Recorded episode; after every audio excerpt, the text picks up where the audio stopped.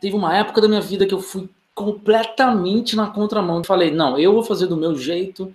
O Eudes, você tem que comprar casa. O Eudes, você tem que ir lá financiar uma casa na caixa em um milhão de vezes e pagar por, pro resto da vida.